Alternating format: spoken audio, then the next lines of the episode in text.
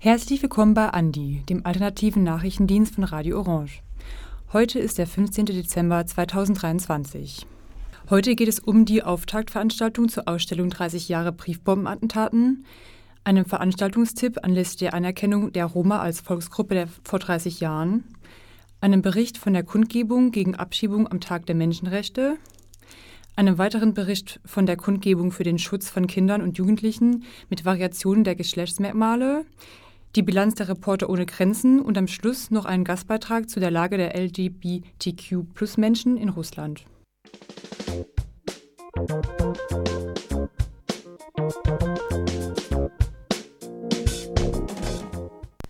Am Montag dieser Woche fand im Volkskundemuseum Wien die Veranstaltung Bomben gegen Minderheiten statt, die sich mit dem rechten Terror innerhalb Österreichs von 1993 bis 1996 beschäftigte und den Auftakt für eine gleichnamige Ausstellung der Initiative Minderheiten bildet, die im April nächsten Jahres in Wien eröffnet wird und dann nach Klagenfurt und Oberwart weiterreist.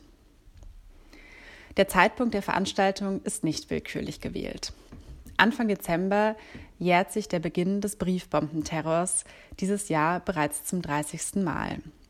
Noch mehr Anlass als sonst, zurückzublicken. Dabei wurde 1996 nicht Halt gemacht an diesem Abend. Denn in einem politischen Klima in Österreich wie auch europaweit, das sich mehr denn je dem rechten Rand nähert, darf dieses Kapitel in Österreichs Geschichte nicht als abgeschlossen betrachtet werden. Auch wenn dahingestellt sei, dass Franz Fuchs, welcher im Namen der bajuwarischen Befreiungsarmee vier Jahre lang rassistisch und völkisch motivierte Anschläge mit Brief- und Rohrbomben verübte und dabei vier Menschen tötete und zahlreiche verletzte, ein Einzeltäter war? Sämtliche Vortragenden des Abends betonen eindrücklich, durch welche Netzwerke, Umgänge und Salonfähigkeiten die österreichische Gesellschaft, Politik und Presse sich zum Komplizen gemacht hat. So erzählt die Volksgruppenangehörige der Burgenland-Roma Manuela Horbart, die bei dem Rohrbombenattentat in Oberwart 1995 zwei ihrer Cousins verloren hat, eindrücklich davon, wie die Polizei einige Stunden nach dem Anschlag die Siedlung der örtlichen Roma durchsuchte. Offensichtlich in der Annahme, der Täter müsse in den eigenen Reihen sein. Das Jahr 95, das geprägt ist von Jörg Haider, der das Ganze als Fehde bezeichnet, und den Vorboten einer ersten Koalition mit der FPÖ. Selbst zwei Jahre später noch, erinnert sich der Rechtsextremismus-Experte Andreas Peham, sprach der leitende Sicherheitsdirektor von einer zufälligen Auswahl der Opfer und wollte Fuchs, Zitat, weder in ein linkes noch in ein rechtes Eck verorten.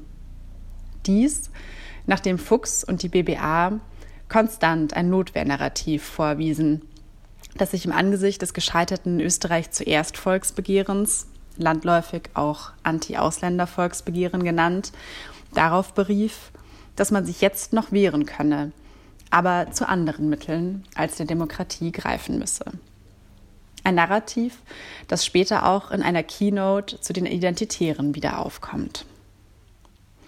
Peham bezeichnet Fuchs als den ersten stochastischen Terroristen, also erzeugt durch einen Diskurs, der so extrem ist, dass eine tatsächlich zufällige Person sich hervortun wird. Doron Rabinowitsch, der schon damals bei der Gedenkveranstaltung in Oberwart sprach, bringt es treffend auf den Punkt. Der Attentäter hängte ein mit Sprengstoff versehenes Plakat mit der Aufschrift Roma zurück nach Indien in der Stadt auf. Und er konnte sich sicher sein, dass nur eine seiner Zielpersonen, also jemand aus der Roma-Community, sich daran machen würde, das Plakat wegzuschaffen. Ein Urteil, das für sich selbst spricht. Es ist einiges geschehen seit damals, erzählt Herbert Justnik, im Namen des Volkskundemuseums Wien.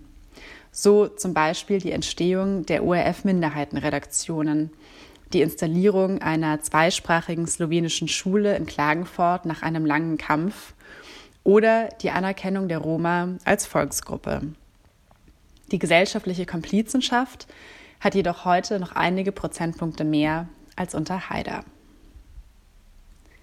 Dieser Beitrag wurde gestaltet von Hanna Krause. Im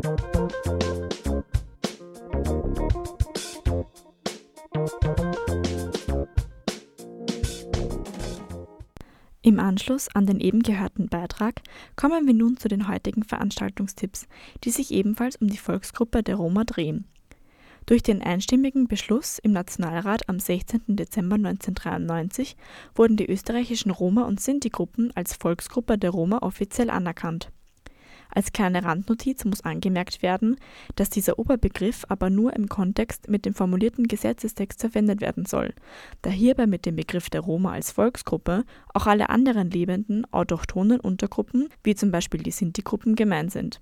Zum 30-jährigen Jubiläum der Anerkennung der Roma als Volksgruppe in Österreich findet am 15. und 16. Dezember das Fest der kulturellen Vielfalt in Ottakring mit dem Motto Kommunikation, Kunst und Kultur zum besseren Miteinander statt. Die zweitägige Veranstaltungsreihe wurde vom Verein Voice of Diversity organisiert und geplant. Am Programm stehen einige Konzerte von Wienerland bis hin zur Weltmusik, ein Video-Livestream sowie ein Podiumsgespräch mit bekannten Roma-Aktivistinnen. Das Ganze wird in den Soho Studios bzw. dem Sandleitenhof im 16. Bezirk ausgetragen. Der Eintritt ist für jeden frei. Nähere Infos findet man auf der Website des Vereins www.voiceofdiversity.at.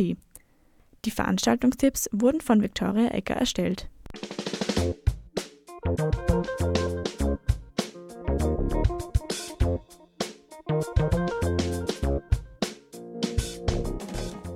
Brick by brick, wall by wall, make the fortress Europe fall. Am 10. Dezember, dem Internationalen Tag der Menschenrechte, fand am Christian-Broder-Platz in Wien eine Demonstration gegen Abschiebungen und gegen die geplante GEAS-Reform statt. Eckpunkte dieser Reform sind unter anderem ein verstärkter Grenzschutz an den europäischen Außengrenzen, eine Verkürzung der Prüfverfahren sowie die mögliche Abschiebung abgelehnter Migrantinnen in sogenannte sichere Drittstaaten. Die Kriterien für diese Drittstaaten sollen weiter gelockert werden, was neben anderen Punkten stark in der Kritik stand. Hierzu passend wurden bei der Kundgebung besonders die Abschiebungen in den Irak am 12. Dezember aus München thematisiert, bei der auch Menschen aus Österreich betroffen waren. Dies geschah bereits mehrfach früher im Jahr spätestens seit dem Besuch von Außenminister Schallenberg in Bagdad Mitte September, bei dem auch entschieden wurde, dass Österreich einen Polizeiattaché in den Irak entsendet. Ein Sprecher der Wiener Vernetzung gegen Abschiebungen fasste für uns zusammen, weshalb sie an besagtem Tag in Wien demonstrierten und was es mit der GIAS auf sich hat.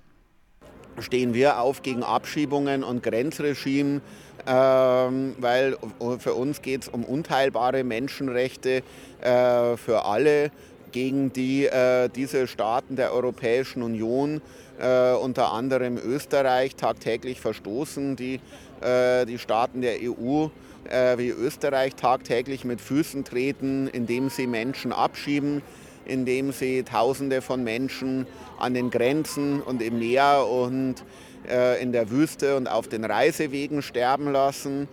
Ähm, und ein äh, weiterer aktueller Anlass für uns, äh, für diesen Protest hier, mh, ist äh, die äh, geplante sogenannte GEAS-Asylreform äh, der EU-Staaten, also die GEAS-Reform für das sogenannte gemeinsame europäische Asylsystem, was letztlich darauf äh, hinauslaufen soll, das Menschenrecht äh, auf Asyl äh, innerhalb der EU äh, de facto zu eliminieren und äh, schutzsuchende und flüchtende Menschen äh, in exterritoriale Lager zu verbannen. Also ein enormer Wahnsinn, was da auf uns zurollt.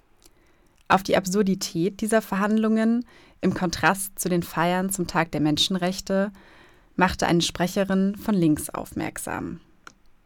Aber wenn man auch nur ein zweites Mal hinschaut, sieht man, dass das nicht mehr als ein Mythos ist, dass die Menschenrechte Respekt und geschätzt werden angeblich. Denn Österreich verletzt Tag für Tag die Menschenrechte. Ein Staat, der es unterlässt, Verfolgten und Menschen in Not zu helfen, sie aufzunehmen und sie mit Respekt zu behandeln und sie stattdessen abschiebt, macht sich schuldig. Mitschuldig machen sich Österreich und die EU auch, wenn sie mit autoritären Regimen packeln, um noch mehr Menschen abschieben zu können.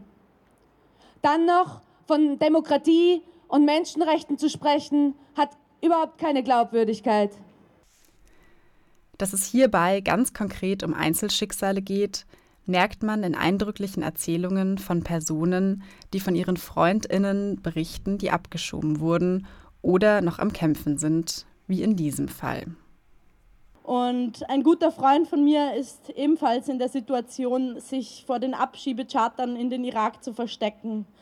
Ähm, ich habe ihn auf einem Demokratie-Kunstprojekt kennengelernt und äh, er hat sich auch beraten lassen wegen einer freiwilligen Rückkehr, weil er einfach nicht mehr konnte und weil das alles so belastend war. Und ähm, sogar dieser freiwillige Antrag auf Rückkehr wurde abgelehnt. Und stattdessen hat er einen Brief bekommen, dass er einen Termin, der in der Vergangenheit stattgefunden hat, angeblich, ähm, wegen einer angeblichen Verteilung eines Aufenthaltstitels, auch ohne Begründung, ähm, bekommen. Und dieser Termin, der in der Vergangenheit stattgefunden hätte, die er aber zu spät gekriegt hat, ähm, die würde im gleichen Gebäude stattfinden, wie die Abschiebehaft an sich ist. Und das alles löst nach so vielen Monaten Verstecken so Angst und enorme Skepsis aus. Und ich persönlich empfinde das als Psychoterror, der den Geflüchteten gegenübergebracht wird. Ein Sprecher der NGO SOS Balkanroute erinnert die Demonstrierenden daran, dass die Aktion und Reichweite jedes Einzelnen wichtig ist und schließt seinen Vortrag mit dem Bericht einer der Erfolge, die es ja auch gibt. Und das Wichtigste zum, zum Schluss auch, dass uns dieses Jahr gelungen ist, ist ein illegales Gefängnis in Bosnien, welches ohne Rechtsgrundlage, ohne Baugenehmigung errichtet wurde, welches Teil dieser ganzen GEAS-Konzeption ist, Menschen an den Außengrenzen in unsicheren Drittstaaten ausgelagert, in Dschungeln, in isolierten Camps äh, wegzuwerfen. Dieses Gefängnis haben wir verhindert und wir haben den Herrn Spindelegger und diese ganze ÖVP-Partie nach Hause geschickt, auch vor Gericht. Ja? Also man kann erkämpfen. Dieser Beitrag wurde gestaltet von Hanna Krause.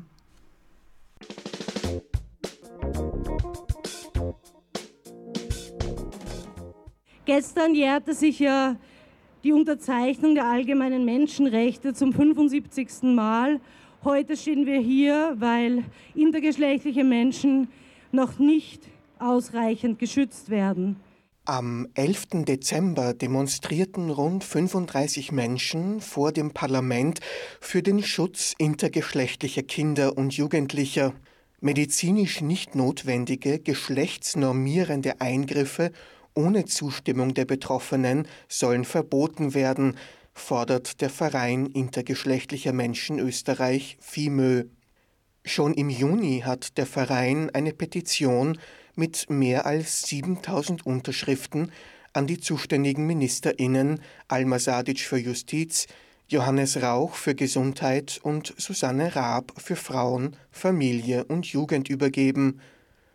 Vor dem Parlament erklärte Miriam Berner von der Petitionsplattform aufstehen.at, dass die Aktivistinnen mit der Reaktion der Politik unzufrieden sind. Gemeinsam sind wir heute im Namen aller Unterzeichnerinnen hier, weil da drinnen gerade der Familien- und Kinderausschuss stattfindet. In dem in diesem Ausschuss sollten die Abgeordneten ihre eigenen Versprechen verhandeln und endlich abstimmen, das, was sie schon 2021 versprochen haben. Ein Schutzgesetz für intergeschlechtliche Kinder und Jugendliche. Passiert ist, wie wir bereits gehört haben, nichts. Ein fertiger Gesetzesentwurf liegt am Tisch. Nur noch eine Abstimmung ist notwendig. Eine Abstimmung, die das Leben von so vielen Menschen verändern könnte. Doch parteipolitische Blockaden verhindern diese Abstimmung. Auf die versprochenen Worte sollen endlich Taten folgen. Wir sorgen dafür, dass dieses Gesetz nicht wieder in der Schublade verschwindet. Liebe Abgeordnete im Nationalrat, liebe ÖVP und ganz besonders liebe Frauenministerin Raab, über 7000 Menschen schauen Ihnen ganz genau auf Ihre Finger. Wir beobachten Ihre Arbeit und lassen Ihre leeren Versprechungen nicht durchgehen. Tinu Ponzer, Vizeobmensch des Vereins intergeschlechtlicher Menschen Österreich, ortet die Blockade ebenfalls bei ÖVP-Ministerin Susanne Raab. Das liest Ponzer aus einer Antwort auf eine parlamentarische Anfrage von SPÖ-Gleichbehandlungssprecher Mario Lindner heraus. Der Gesundheitsminister Johannes Rauch hat auf die gleiche Anfrage geantwortet, aus Sicht des Bundesministeriums für Soziales, Gesundheit, Pflege und Konsumentenschutz und des zuständigen Bundesministeriums für Justiz kann der Gesetzesentwurf, sobald der Koalitionspartner zustimmt, umgehend dem parlamentarischen Prozess zugeleitet werden. Das heißt, eindeutig kommt hier keine Blockade aus dem Justiz- oder Gesundheitsministerium. Wieso kümmert sich Österreich und wieso kümmert sich eine ÖVP nicht darum, die zuständig ist, genau für diesen Schutz, die sonst von Kinderschutzkonzepten, Jugendschutzkonzepten spricht. Wieso ist der intergeschlechtliche Kinder und Kinder mit Variationen Geschlechtsmerkmale egal? Zumindest ist das unser Eindruck, denn es passiert nichts. Ein Blick über die Grenzen Österreichs hinweg zeigt, dass ein Gesetz zum Schutz intergeschlechtlicher Kinder und Jugendlicher nicht an der Parteipolitik scheitern muss, Charlotte Wunn vom Verein Intergeschlechtlicher Menschen e.V. berichtete über die Situation in Deutschland. In Deutschland ist es so, dass es seit 2021 ein Gesetz zum Schutz von Kindern mit Varianten der Geschlechtsentwicklung gibt. Dieses Gesetz wurde damals von der Großen Koalition beschlossen. Teil dieser Großen Koalition war unter anderem die CDU. Das heißt, eine konservative Partei hat sich dafür eingesetzt und zugestimmt, dass intergeschlechtliche Kinder vor unnötigen Operationen und weiteren Behandlungen im Kindesalter geschützt werden. Das muss in Österreich auch möglich sein. Alles ist aber auch in der Bundesrepublik nicht gut. Das Gesetz in Deutschland weist Lücken auf und Österreich könnte davon lernen. Das deutsche Gesetz weist allerdings eklatante Schutzlücken auf. Das beginnt schon damit, dass zum Beispiel sich der Schutzrahmen des Gesetzes auf Kinder bezieht, denen eine Variante der Geschlechtsentwicklung diagnostiziert wurde. Aber es ist tatsächlich so, dass nicht alle Kinder mit einem intergeschlechtlichen Körper unter eine Variante der Geschlechtsentwicklung fallen. Äh, wo es tatsächlich, und es ist uns bekannt, regelmäßig Diskussionen gibt bei MedizinerInnen, ob sie denn dieses Kind operieren dürften oder ob es eventuell doch unter den Schutzrahmen des Gesetzes fällt. Das heißt, im Endeffekt ist der Schutzrahmen des Gesetzes minderwertig. Er schützt nicht alle Kinder vor geschlechtsnormierenden Operationen. Das heißt, wenn es ein Gesetz in Österreich gibt, muss dieses Gesetz auf jeden Fall besser sein als das Gesetz in Deutschland. Es muss den Schutzrahmen erhöhen, damit alle Kinder geschützt sind vor Operationen, die gesundheitlich nicht notwendig sind. Zur Unterstützung des Anliegens sprach auch die Vorsitzende der Bundesjugendvertretung Rihab Tumi. Sie sieht die derzeitige Gesetzeslage in Österreich im direkten Widerspruch zur UN-Kinderrechtskonvention. Österreich hat sich mit der Ratifizierung der UN-Kinderrechtskonvention 1992 zur Einhaltung dieser Rechte verpflichtet. Wir sehen aber eigentlich noch immer, dass diese Einhaltung dieser Kinderrechte nicht wirklich funktioniert. Dazu zählt auch, dass in Österreich leider immer noch kein Schutz intergeschlechtlicher Kinder vor medizinisch nicht notwendigen Operationen gibt. Die aktuelle Praxis, die oft ohne Mitsprache der betroffenen Kinder erfolgt, ist eigentlich nicht nur ein Relikt der Vergangenheit, sondern eigentlich auch ein direkter Verstoß gegen die Kinderrechte und insbesondere gegen das Recht der Selbstbestimmung über den eigenen Körper. Die aktuelle Situation in Österreich steht im klaren Widerspruch zu den Kinderrechten. Geschlechtsangleichende Operationen an intergeschlechtlichen Kindern ohne ihre Zustimmung und Mitsprache sind nicht mit dem Vorrang des Kindeswohls vereinbar, wie es auch in der UN-Kinderrechtskonvention fordert. Solange das Gesetz zum Schutz intergeschlechtlicher Kinder und Jugendlicher weiter im Familienministerium feststeckt, wollen der Verein intergeschlechtlicher Menschen Österreich und seine Unterstützerinnen weiter öffentlichen Druck auf die Politik aufbauen. Dieser Beitrag wurde gestaltet von Stefan Resch und enthält Aufnahmen von Gerhard Kettler.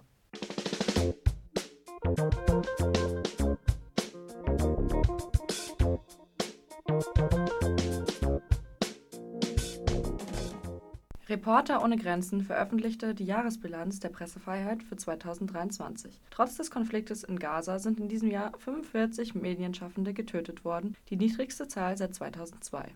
Über die Hälfte der Getöteten arbeitete in Kriegsgebieten. Insgesamt sind 521 Journalisten und Reporter weltweit willkürlich inhaftiert. Die Zahl der Getöteten ist gesunken, teilweise durch verbesserte Sicherheitsvorkehrungen und verringerte Kriegshandlungen in Syrien und im Irak. Lateinamerika verzeichnet einen starken Rückgang getöteter Medienschaffender, obwohl die Arbeit dort weiterhin gefährlich ist. Weltweit sind mehr Journalisten und Reporter in Kriegsgebieten als außerhalb ums Leben gekommen.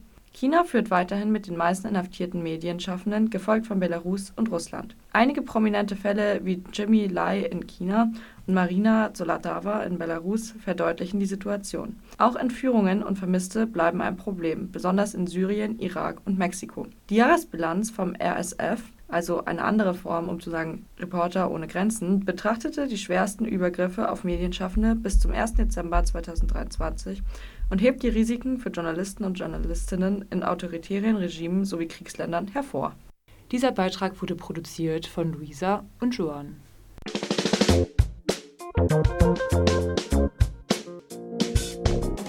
Du arbeitest bei Quartira e.V. und Quartira e.V. ist ein Verein, der queere Geflüchtete und Migrantinnen aus Osteuropa, Zentralasien und dem Kaukasus beim Ankommen und der Orientierung in Deutschland unterstützt, auf vielen verschiedenen Ebenen, rechtlich, sozial, wenn es Gewaltvorkommnisse gibt, auch Informationen, also viele unterschiedliche Ebenen. Und du selber bist Leiterin der Beratungsstelle von Quartira ja, zu dir kommen einfach viele queere Geflüchtete.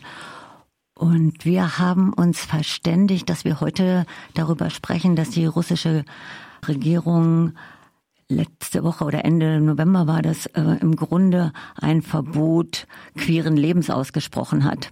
Kann man das so sagen? Ja, definitiv. Definitiv. definitiv. Also wir sehen, wir sehen ja schon seit Jahren, dass sich die Menschenrechtslage für die LGBTQ-Community verschlechtert hat und insbesondere seit dem Angriffskrieg Russlands gegen die Ukraine nochmal dramatisch verschlechtert hat. Und jetzt kam es nochmal zu einer enormen Eskalation. Anders kann man es nicht nennen, dass jetzt am 30. November ähm, das oberste Gericht Russlands dem Antrag zugestimmt hat, die sogenannte internationale LGBT-Bewegung als extremistisch einzustufen. Und was bedeutet das jetzt ähm, für Queers in Russland selber und auch für die ganze Community und damit auch für euch?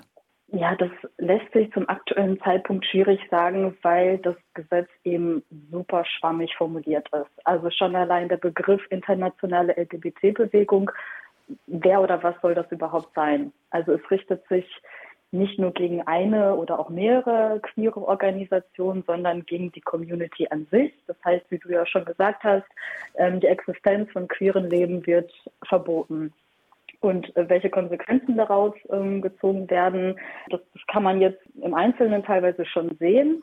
Genau, also kurz nach dem 30. November gab es schon die ersten Razzien gegen mehrere queere Clubs beispielsweise.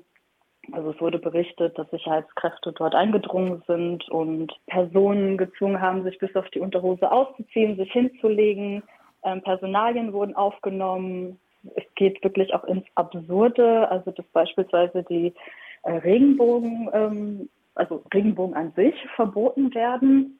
Also My Little Pony, ich weiß nicht, ob ihr das kennt, wurde jetzt beispielsweise als eine Sendung, ist eine Kindersendung ähm, für ab 18 gelabelt, weil eben dort eine, ähm, eine Regenbogen, also ein Pony hat dort Regenbogenhaare. Genau, und das Schwierige an diesem Gesetz ist eben, wie gesagt, es richtet sich diesmal nicht wie sonst immer gegen den politischen Gegner, also gegen Aktivistinnen, gegen Journalistinnen, äh, Personen, die sich für Menschenrechte einsetzen, die laut sind, die protestieren, sondern gegen Personen, die einfach nur Teil der LGBTQ-Community sind. Das heißt, es kann sich gegen jeden richten.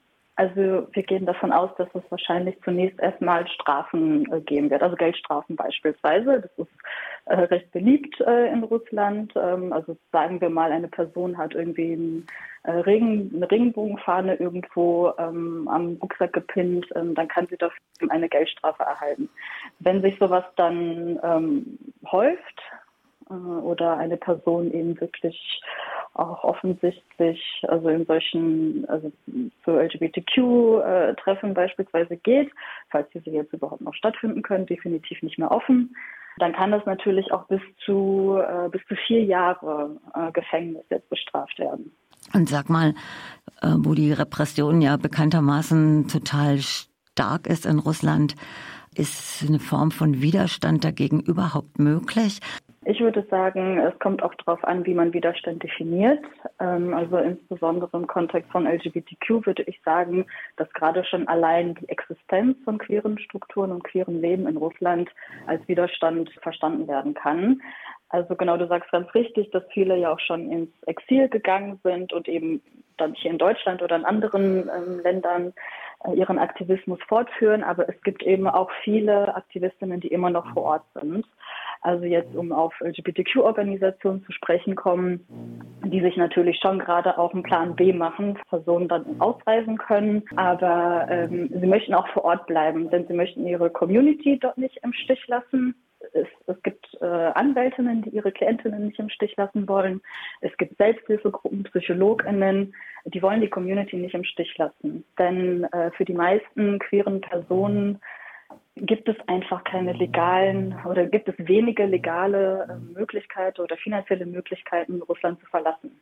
Russland sagt, dass ähm, LGBTQ-Themen oder LGBTQ an sich ein Thema ist, das von Europa in Russland platziert wurde, um das Land eben von innen zu zerstören, die traditionellen Werte Russlands zu zerstören und deshalb propagiert Russland eben oder stellt sich eben dar als den Verteidiger von traditionellen Werten, der traditionellen Familie, Jetzt vor ein paar Tagen hat Putin beispielsweise die Frauen in Russland daran erinnert, dass ihre Großmütter sieben bis acht Kinder geboren haben.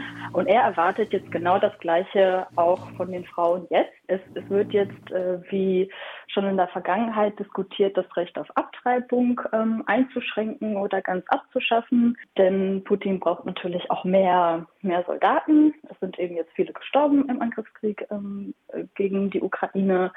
Ähm, und deshalb versucht er eben mit allen Mitteln äh, zu fördern, dass äh, russische Frauen mehr Kinder gebären. Ähm, und das ist eben absolut im Zusammenhang zu sehen jetzt mit den mit der Einstufung ähm, zum Extremismus der LGBTQ-Community, weil es natürlich diesem traditionellen Familienbild widerspricht. Ja, total. Was tut ihr denn konkret gerade im Moment? Genau, also wir haben eine Petition gestartet, ähm, weil wir fordern, ein Aufnahmeprogramm speziell für Transpersonen und Interpersonen aus Russland zu öffnen. Also neben dieser Einstufung zum Extremismus gab es im Sommer auch ein transfeindliches Gesetz. Also Transpersonen können nicht heiraten, können keine Kinder adoptieren und den Familien können die Kinder auch entzogen werden. Und deshalb sehen wir eben diese Gruppe als definitiv die schutzbedürftigste innerhalb der LGBTQ-Community. Genau, und deshalb fordern wir eben, ähm, dass Deutschland zumindest dieser Personengruppe ein Kontingent eröffnet, ähm, um die dort so schnell wie möglich rauszuholen. Genau, also was, was wir jetzt eben erleben, ist, dass jetzt in den letzten Wochen äh, immer wieder in Wellen weil wir sehr viele Anfragen bekommen von queeren Personen, die in Russland sind oder die bereits in ein Drittland ähm, geflüchtet sind, also wo sie eben ohne ein Visum hinkommen können ähm, und die halt weder vor noch zurück können und genau uns eben um Hilfe bitten, ähm, die dort irgendwie rauszuholen. Vielen Dank fürs Zuhören. Das war's für heute mit Andi. Alle Beiträge könnt ihr jederzeit im Audioarchiv unter cba.media noch einmal anhören. Bis zum nächsten Mal und ein wunderschönes Wochenende vom Andi-Team.